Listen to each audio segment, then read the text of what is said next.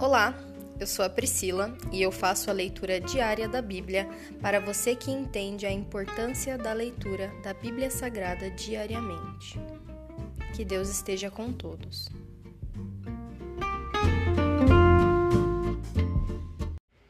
Ouça agora o capítulo 12 do livro de Marcos, a parábola dos lavradores maus. Então Jesus começou a lhes ensinar por meio de parábolas. Um homem plantou um vinhedo Construiu uma cerca ao seu redor, um tanque de prensar e uma torre para o guarda. Depois arrendou o vinhedo a alguns lavradores e partiu para um lugar distante. No tempo da colheita da uva, enviou um de seus servos para receber sua parte da produção. Os lavradores agarraram o servo, o espancaram e o mandaram de volta de mãos vazias. Então o dono da terra enviou outro servo mas eles o insultaram e bateram na cabeça dele. O próximo servo que ele mandou foi morto. Outros servos que ele enviou foram espancados ou mortos, até que só restou um, seu filho muito amado. Por fim, o dono o enviou, pois pensou: certamente respeitarão meu filho. Os lavradores, porém, disseram uns aos outros: Aí vem o herdeiro da propriedade Vamos matá-lo e tomar posse desta terra. Então o agarraram, o mataram e jogaram seu corpo para fora do vinhedo. O que vocês acham que o dono do vinhedo fará? perguntou Jesus. Ele virá, matará os lavradores e arrendará o vinhedo a outros. Vocês nunca leram nas Escrituras? A pedra que os construtores rejeitaram se tornou a pedra angular. Isso é obra do Senhor e é maravilhosa de ver. Os líderes religiosos queriam prender Jesus, pois perceberam que eram eles os lavradores maus a que Jesus se referia. No entanto, por medo da multidão, deixaram-no e foram embora. Impostos para César.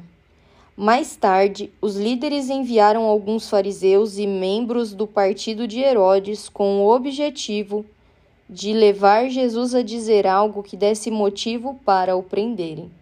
Disseram: Mestre, sabemos como o Senhor é honesto, é imparcial e não demonstra favoritismo. Ensina o caminho de Deus de acordo com a verdade. Agora, diga-nos: é certo pagar impostos a César ou não? Devemos pagar ou não? Jesus percebeu a hipocrisia deles e disse: por que vocês tentam me apanhar numa armadilha? Mostrem-me uma moeda de prata e eu lhes direi. Quando lhe deram a moeda, ele disse: De quem são a imagem e o título nela gravados? De César, responderam. Então deem a César o que pertence a César, e deem a Deus o que pertence a Deus, disse ele. Sua resposta os deixou muito admirados. Discussão sobre a ressurreição dos mortos. Depois vieram a Jesus alguns saduceus, líderes religiosos que afirmam não haver ressurreição dos mortos, e perguntaram: Mestre, Moisés nos deu uma lei segundo a qual, se um homem morrer sem deixar filhos, o irmão dele deve se casar com a viúva e ter um filho que dará continuidade ao nome do irmão. Numa família havia sete irmãos. O mais velho se casou e morreu sem deixar filhos. O segundo irmão se casou com a viúva, mas também morreu sem deixar filhos. Então o terceiro irmão se casou com ela. O mesmo aconteceu até o sétimo irmão, e nenhum deixou filhos. Por fim, a mulher também morreu.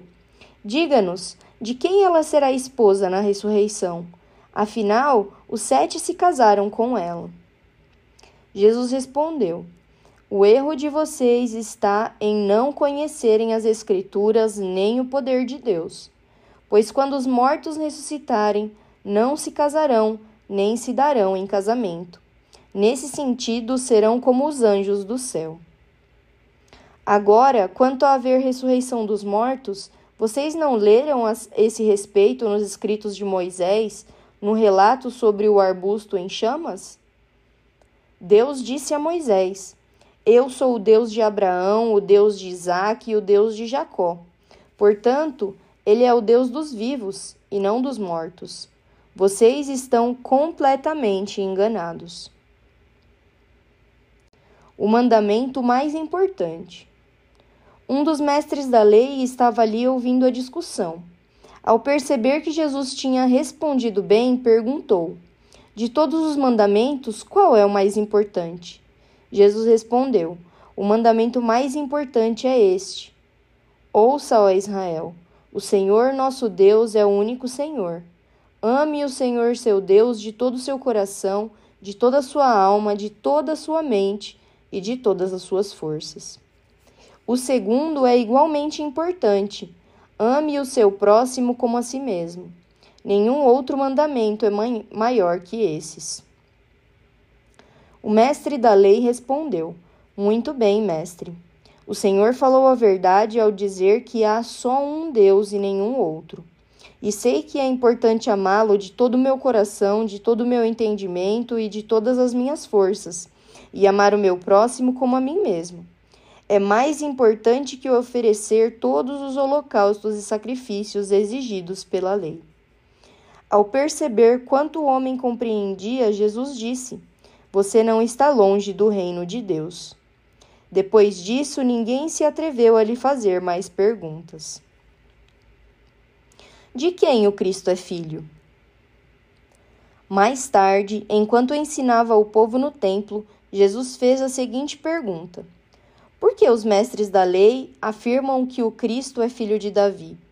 O próprio Davi, falando por meio do Espírito Santo, disse: O Senhor disse ao meu Senhor: Sente-se no lugar de honra à minha direita, até que eu humilhe seus inimigos debaixo de seus pés.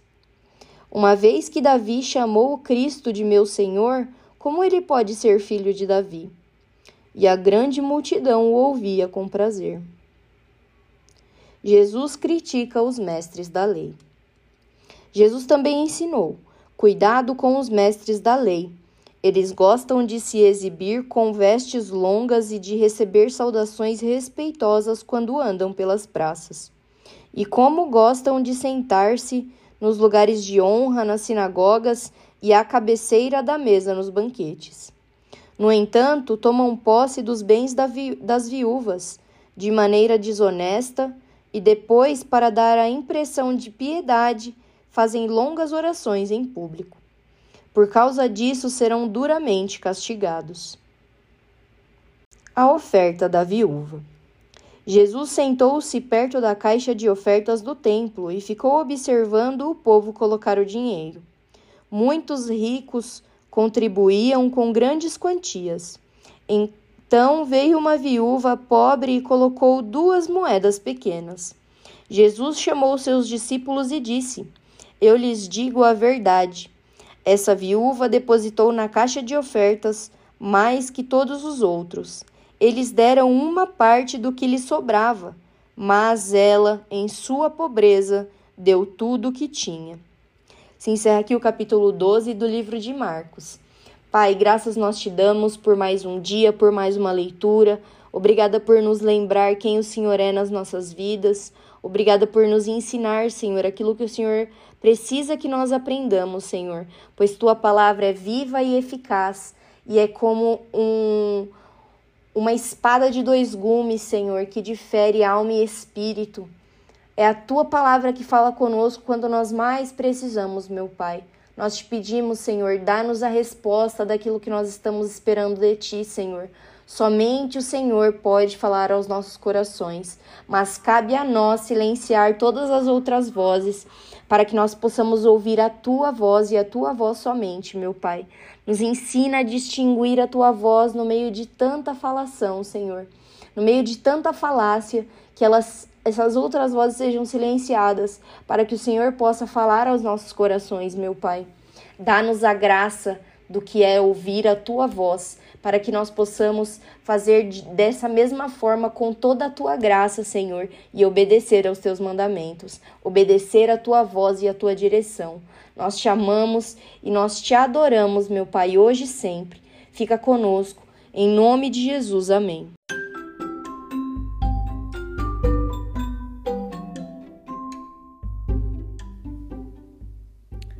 Você acabou de ouvir o Dali Bíblia, o podcast da tua leitura diária da palavra do Senhor.